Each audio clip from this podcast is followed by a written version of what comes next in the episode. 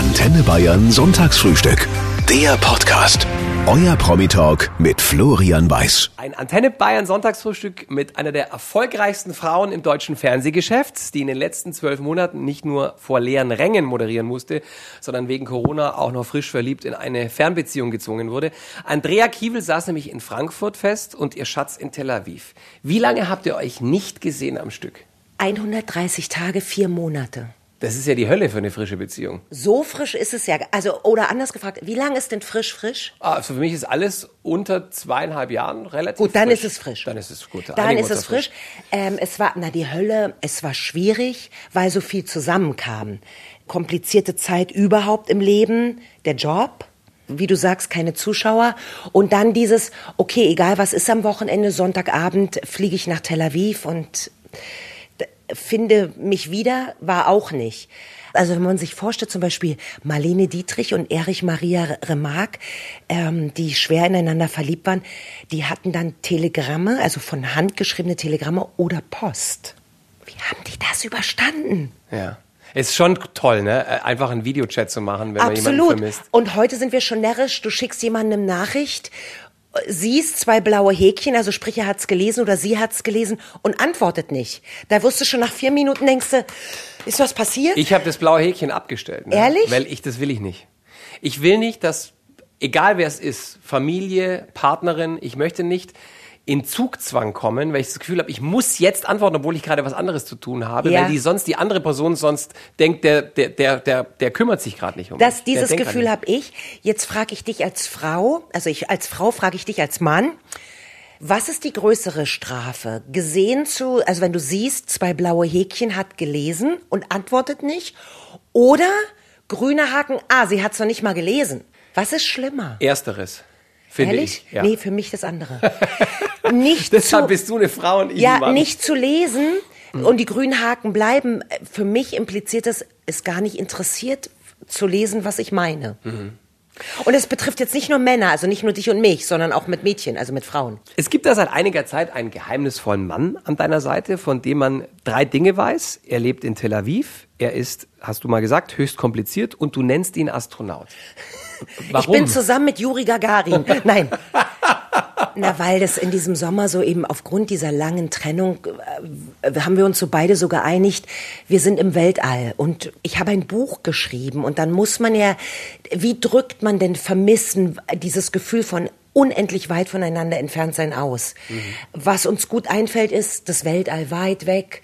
Er ist da, aber äh, gar nicht vorstellbar, wo er ist. So ist er kompliziert, sehr, aber da ich auch kompliziert bin, das ist so wie plus, plus oder plus, minus, minus, minus. Das löst sich irgendwie auf. Äh, Wir ergänzen uns in unserer, dreimal Holz, in unserer Kompliziertheit. Jetzt muss man wissen, dass Tel Aviv ja dein äh, zweites Zuhause ist. Also es ist kein Urlaubsflirt oder sowas. Du lernst ja auch schon Hebräisch.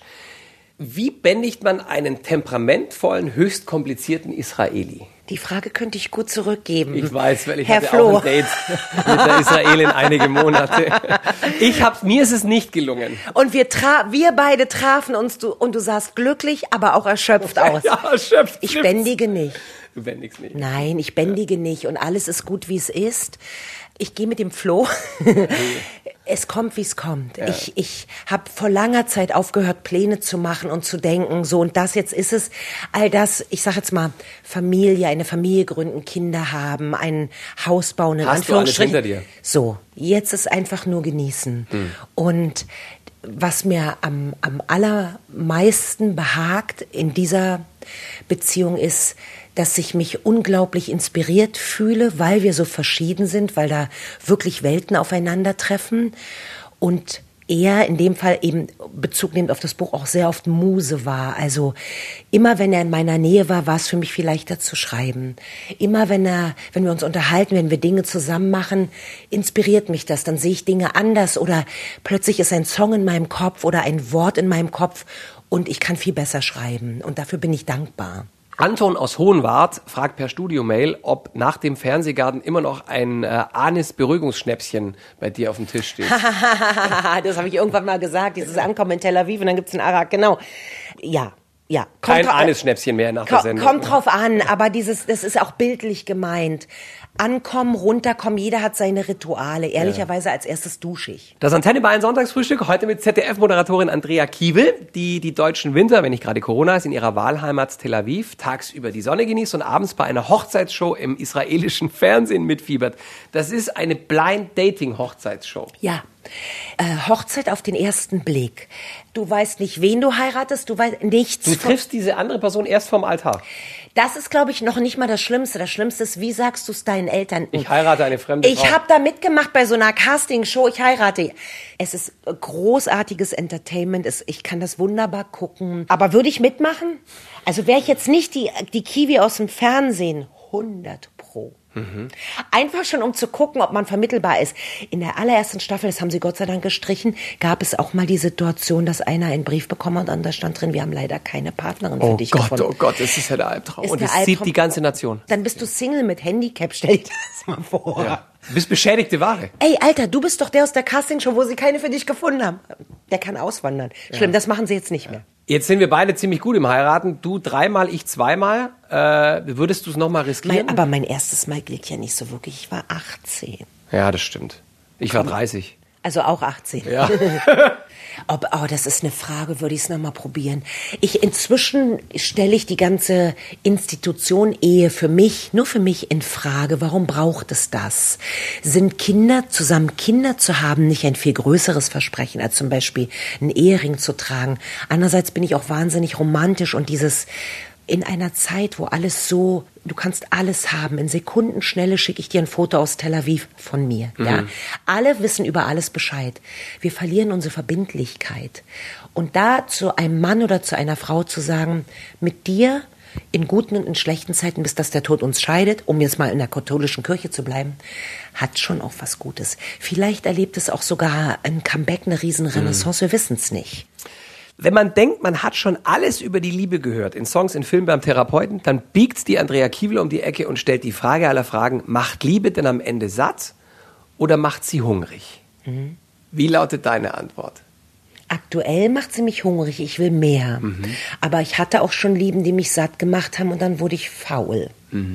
Dann sitze ich zu Hause wie jetzt vor dir in Jogginghosen. Das ist, das ist nicht sexy. Wir kennen uns lang genug. Ist das Zusammenziehen, würdest du sagen, weil du kennst ja beides, Fernbeziehungen und äh, gemeinsam Leben, ist das der Anfang oder das Ende von Romantik? Ich finde, jemanden zu lieben, mit jemandem in Liebe zu sein, gut vorstellbar. Die Königsdisziplin, die Champions League ist, mit jemandem zu leben. Das finde ich viel schwieriger, viel Weil komplizierter. du jeden Tag Kompromisse eingehen musst. Das, geht schon beim es. Aufstehen an. Dein, dein Leben ist ein, wird ein einziger Kompromiss, weil ich, ich habe das an mir festgestellt. Irgendwann wusste ich schon gar nicht mehr, wollte ich das jetzt oder mache ich das für uns? Und ich habe auch gar keine gute Streitstrategie. Ich mache dann die Generalabrechnung. Immer machst du und Ja, immer ja. so. Ist natürlich fatal. Was ich aber, worin ich richtig gut bin, in mich vertragen. Nach zwei Minuten Ja. ist das Gewitter verzogen, es ist wieder sonnig, nur beim anderen noch nicht. Mhm. Dann ist der mir gram, das dauert dann ein, zwei, drei Tage, je nach Typ. In der Zeit werde ich schon wieder sauer, Das ist ein Teufelskreis. oder? Also in, wie gesagt, äh, äh, nicht umsonst sagt man drum, prüfe, wer sich ewig bindet. Ich würde allen immer raten, bevor ihr heiratet, bevor ihr wirklich richtig Ja zueinander sagt. Also sozusagen, vor wem dann auch immer, vor Gott oder vor dem Staat, wie man heiratet, ihr müsst erstmal zusammen wohnen.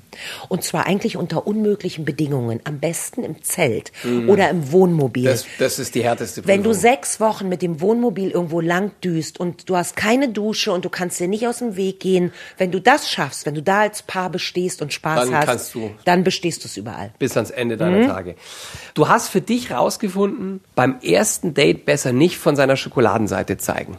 Also, mir erzählen das Freundinnen, die verwenden für Chats, auch äh, was auch für Medien du nutzt, Filter. Und haben dann größere Augen, haben vollere Lippen. Und dann denke ich immer, aber der sieht dich doch auch im richtigen Leben. Und dann ist doch ganz klar, wenn er Ja sagt zu deinem Filter, bedeutet das aber nicht, dass er Ja sagt zu dir ohne Filter. Also eigentlich sollte man, das bedeutet jetzt nicht ein erstes Date, äh, in Jogginghosen. Aber wir zeigen uns natürlich, wenn wir jemanden kennenlernen, von unserer besten Seite. Wohl dem, der bei 365 Tagen, 360 Tage se seine beste Möglichkeit ist. Ich bin's nicht. Hm. Und deswegen habe ich darüber nachgedacht, ähm, vielleicht macht es ja Sinn, nur 80 Prozent gut zu sein beim ersten Date. Und mit gut meine ich nicht, dass man sich nicht benimmt. Aber muss es die Netzstrumpfhose und die High Heels sein? Vielleicht gehen Jeans und Turnschuhe auch. Mhm.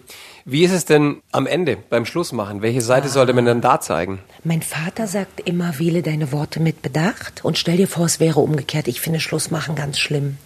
Mein Gott, wie viel Tränen ich schon aus Liebeskummer geweint habe. Und du bist davon auch nicht frei?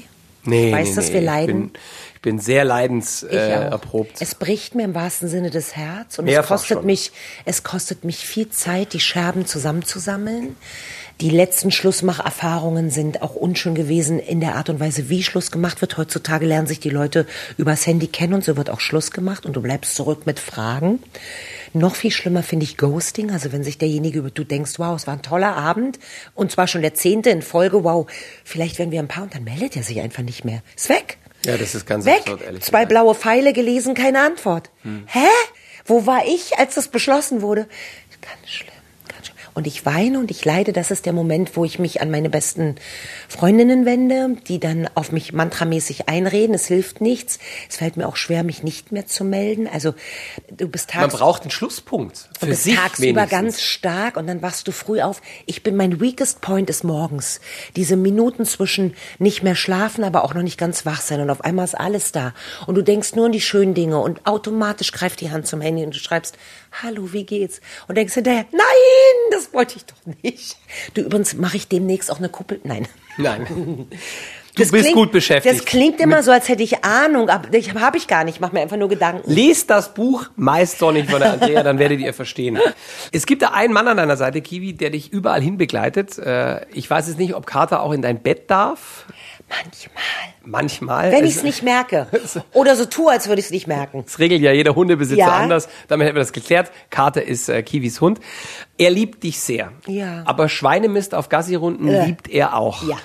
Wie badest du deinen Hund, ohne dass er dir dabei das komplette Bad versaut? Und manchmal stinkt er so schlimm und ist so dreckig, dass das einfach gemacht werden muss, weil er ist ein weißer Hund. Und der Trick ist wirklich, in dem Moment, deswegen ist es immer ganz gut, wenn wir es zu zweit machen, also das Kind und ich, in dem Moment, wo du die Dusche ausstellst, auf Sekunde genau muss es sein, wird das Handtuch, ein trockenes Handtuch über ihn geworfen und er wird sofort gegriffen, dass er gar nicht die Chance hat, wegzurennen.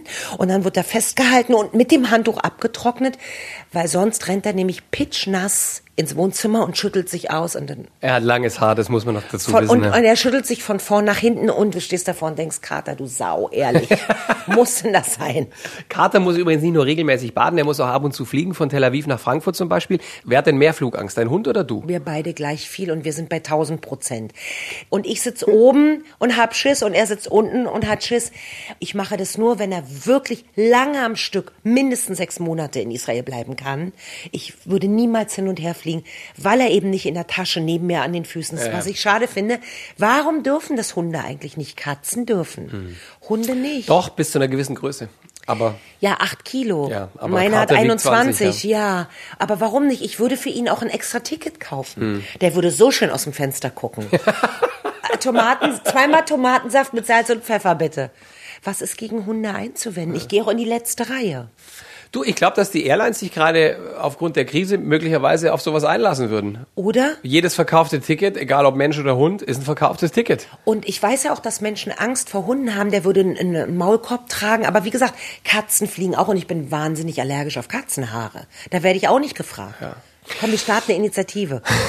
Hashtag Flughund. Du fliegst ständig, du hast aber immer noch Angst. Und damit bist du natürlich nicht alleine. Was hilft denn jetzt am Ende wirklich? Rotwein vorm Start, ein Gangplatz, Eignungstest vom Piloten? Weder noch. Bei mir ist es ja zweifach. Die Höhenangst plus Flugangst. Ich glaube, das ist eine toxische Mischung. Ja, ich auch. Ich habe auch Höhenangst noch dazu. Aber du machst alles, du überwindest dich. Ich kann das schon gar nicht mehr. Allein wenn wir jetzt anfangen, darüber zu reden, merke ich, meine Handinnenflächen werden nass vor Stress. Nervosität. Ja ich kann es gar nicht rational erklären. Allein der Gedanke, dass unter mir nur eine dünne Schicht ist von Flugzeugmaterial und dann ist da zehn Kilometer nichts, nur Luft. Äh, da werde ich schon hysterisch. Dann ändern sich ja die Fluggeräusche dauernd, also äh, die Rotoren mal, die Turbinen mal laut, mal leise. Gar nicht schön, aber richtig schlimm ist, wenn es wackelt. Es gab wirklich Flüge, wo ich geweint habe und der Steward sich neben mich setzen musste. Ich wollte noch nicht während des Fluges aussteigen, so schlimm war es noch nicht. Aber ich habe alles probiert, wirklich. Training, Meditation, whatever. Nichts hat geholfen. Meine Freundin Sabrina Fox, die übrigens auch in Bayern wohnt, die hat mir dann irgendwann mal den Tipp gegeben, ich soll mir vorstellen, was ich als erstes mache, wenn ich gelandet bin. Das hilft, wenn es nicht wackelt. Hast du schon mal verschreibungspflichtige Schlaftabletten Nein, genommen? davor habe ich ja noch mehr Angst. Wie ist es denn, wenn man dich im Auto mitnimmt? Entspannt oder Katastrophe? Nö, mega entspannt, wobei ich lieber selber fahre. Ich bin dann so eher der DJ, ich bin dann Flo, mach Musik an. Am Anfang sage ich immer ein Song du, ein Song ich, also auch mit dem Freund in Israel, wenn wir zum Beispiel zusammen in, in den Süden, in die Wüste fahren. Das endet nach zehn Minuten, dass ich zehn Songs mache und er ein, weil mein Musikgeschmack natürlich viel besser ist. Und dann bin ich auch on stage und habe ein imaginäres Mikrofon in der Hand und singe laut und falsch und habe Liebes und habe Glück und bin happy. Kiwi, du bist 16 Mal umgezogen. Ja. Das scheint ein Hobby zu sein von dir. Nee, es ist eher die Lust auf Anfänge. Ich bin verliebt in Anfänge. Darüber habe ich ja auch geschrieben. Und weißt du, umziehen ist auch immer, ich liebe es zum Beispiel abends, wenn dir bei der letzten Hunderunde, ich gucke gerne in beleuchtete Wohnzimmer. Und dann erfinde ich Geschichten. Wer lebt da? Warum lebt derjenige oder die Familie dort? Wow, die Lampe sieht toll aus. Wow, was haben die für mega Kunst? Okay, die nächste Wohnung muss eine Altbauwohnung sein. Dann fange ich an, nach einer Altbauwohnung zu gucken. Dann ziehe ich in diese Altbauwohnung, die auch in einer neuen Nachbarschaft sein muss, weil sonst ist kein Neuanfang. Dann fange ich wieder an, mit dem Hund abends zu laufen. Dann sehe ich diesen Bauhausstil oder äh, dieses ganz neue, moderne. Wow, ist das cool. Guck mal, Waschbeton an den Wänden. Okay, die nächste Wohnung ist eine Neubauwohnung. So geht das. Nicht anzukommen ist mein Ankommen. Wurden es im Laufe der Jahre eher mehr oder eher weniger Umzugskartons? Weniger.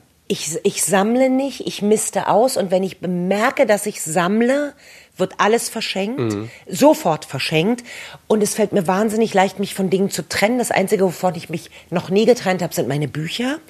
Ähm, ich habe ein Essensservice, was nicht mehr vollständig ist, aus den 50er Jahren von meinem Vater. Ich habe seinen allerersten Büroschrank von der Firma Hellerau aus der DDR. Das war so die Bauhaus, die sozialistische Bauhausantwort sozusagen. Den habe ich, den würde ich nicht hergeben. Und es gibt so zwei, drei Bilder, die ich nicht hergeben würde. Alles andere ist.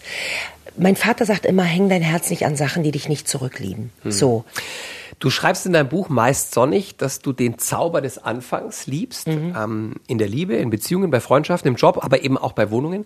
Wird's bei Tel Aviv bleiben, trotz allem? Das kann ich nicht sagen, aber aktuell ist es wie ein dauernder Anfang und ich muss mich da auch immer so ein bisschen selber korrigieren. Schau mal, wie lange mache ich den Fernsehgarten? 20 Jahre. So, das ist kein Neuanfang.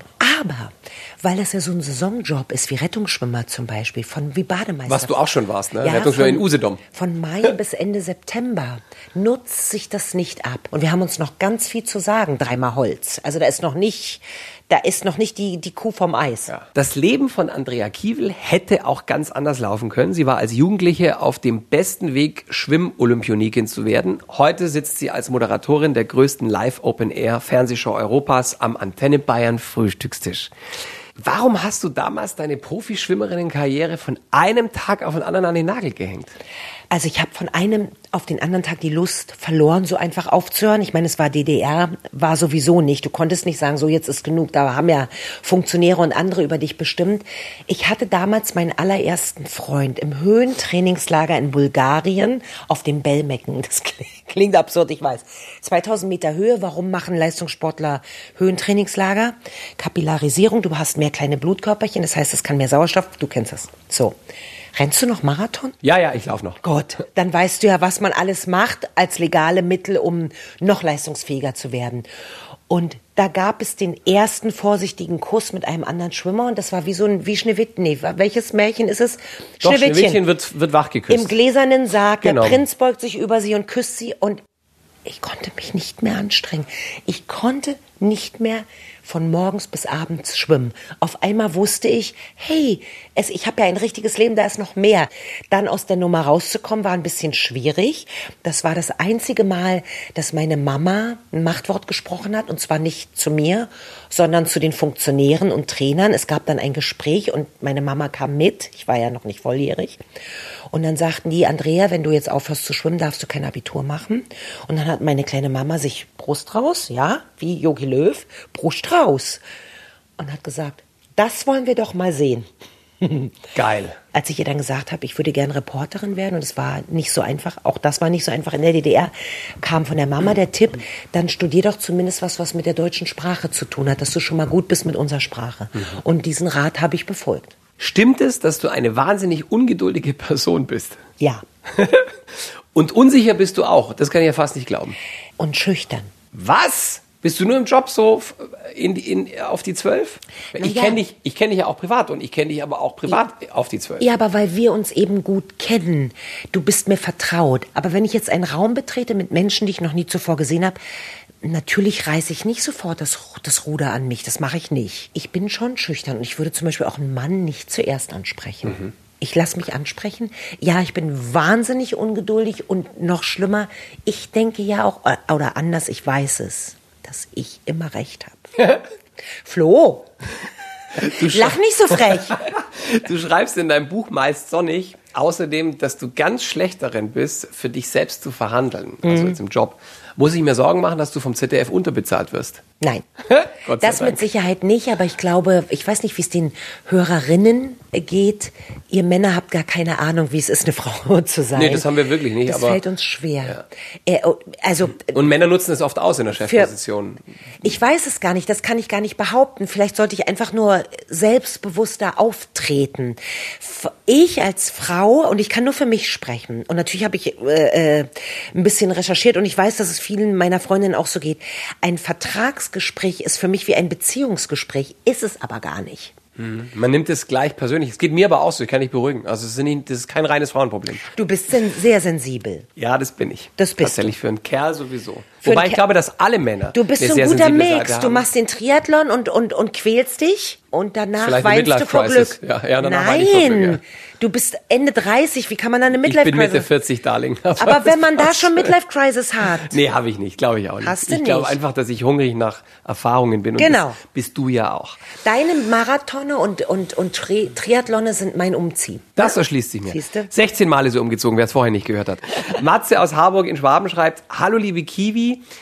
was muss man machen, damit man als Junggesellenabschied in deiner Show vorkommt? Wir machen auch Bauchtanz.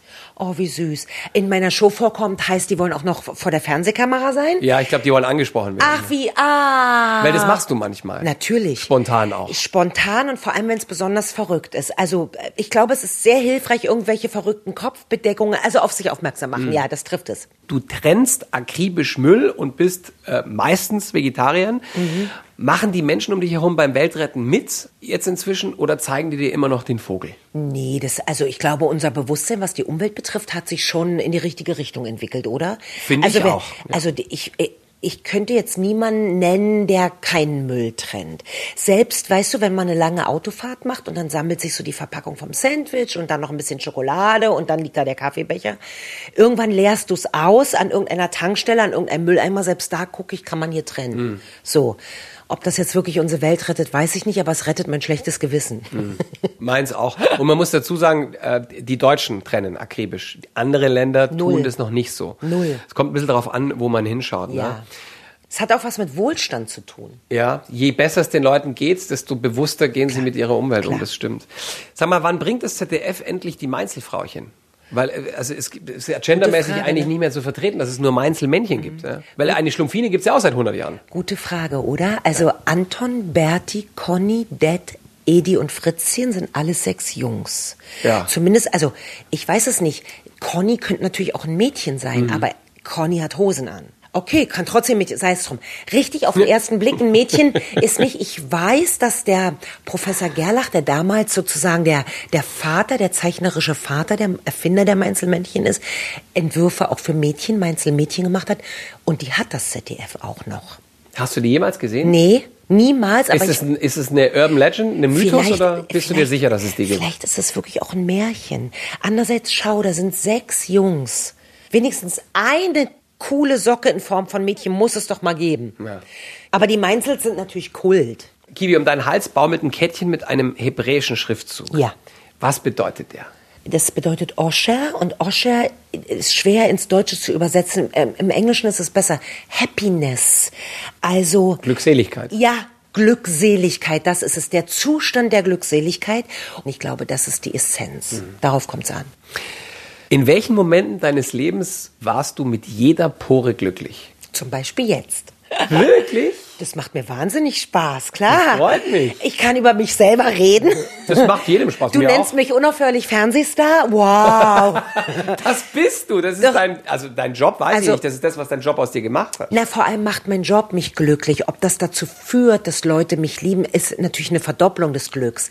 Aber äh, wenn ich jetzt nicht glücklich wäre, äh, wann denn dann? Aber das bedeutet nicht, dass es immer so ist. Natürlich gibt es viele Sachen in meinem Leben. Es gab traurige, wahnsinnig traurige Situationen in meinem Leben, wo ich nicht glücklich war. Die Kunst ist wirklich, sich dann daran zu erinnern, an glückliche Momente, nicht um den, das Unglück weniger unglücklich zu machen, sondern einfach sich das vor Augen zu führen. Ich habe Glück in meinem Leben.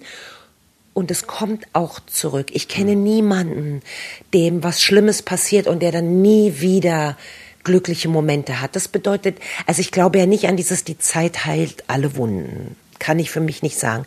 Aber man lernt mit nicht so glücklichen Momenten zu leben. Man lernt auch die Narben mit Stolz zu tragen. So ist es. Irgendwann so mal. ist es. Meist sonnig, eine Liebeserklärung ans Leben, ist seit Dezember draußen. Ich habe es gelesen. Ich finde, es ist eine, eine wunderbar ehrliche und charmante Bestandsaufnahme Ich habe dich Lebens. gedrängelt, es zu lesen, damit du mehr die, uns Naja, Frauen noch wollte- besser verstehst. Ja, erstens das und zweitens wollte ich natürlich glänzen hier mit dir am Ja, Frühstückstisch. und ich freue mich so sehr. Eine Sache musst du uns noch verraten. Ja. Weil die fand ich wirklich absurd. Du lebst ja weitestgehend in Tel Aviv. Warum binden Israelis ihre Schuhe zusammen und werfen sie über die Strommasten vor ihrem Haus? Das bringt angeblich Glück. Früher, hab ich's mir gedacht. früher war das in den 80ern, ich habe gefragt, ein Israeli, ein Zeichen, dass dort ein Drogendealer wohnt. Aber warum sollte der seine Schuhe, habe ich auch nie Weiß es ja die verstanden. Polizei auch. Eben. Das ist ja vollkommen was, haben, was haben die Schuhe? Dein Verstand läuft dir davon, wenn du das. Keine Ahnung. Es war, war ein internes Zeichen für was immer du suchst. Hier findest du es. Und jetzt, also auch Tel Aviv, große, die großen Metropolen der Welt, auch in Berlin habe ich schon gesehen, ist es ein Zeichen für Glück. Und ich fange an, mich darunter zu küssen. Aber das ist wie unter Mistelzweig. Aber das ist meine ganz persönliche äh, Aberglaube. Dankeschön, Andrea Kiel. Ich danke dir, wie verrückt. Danke, danke, danke.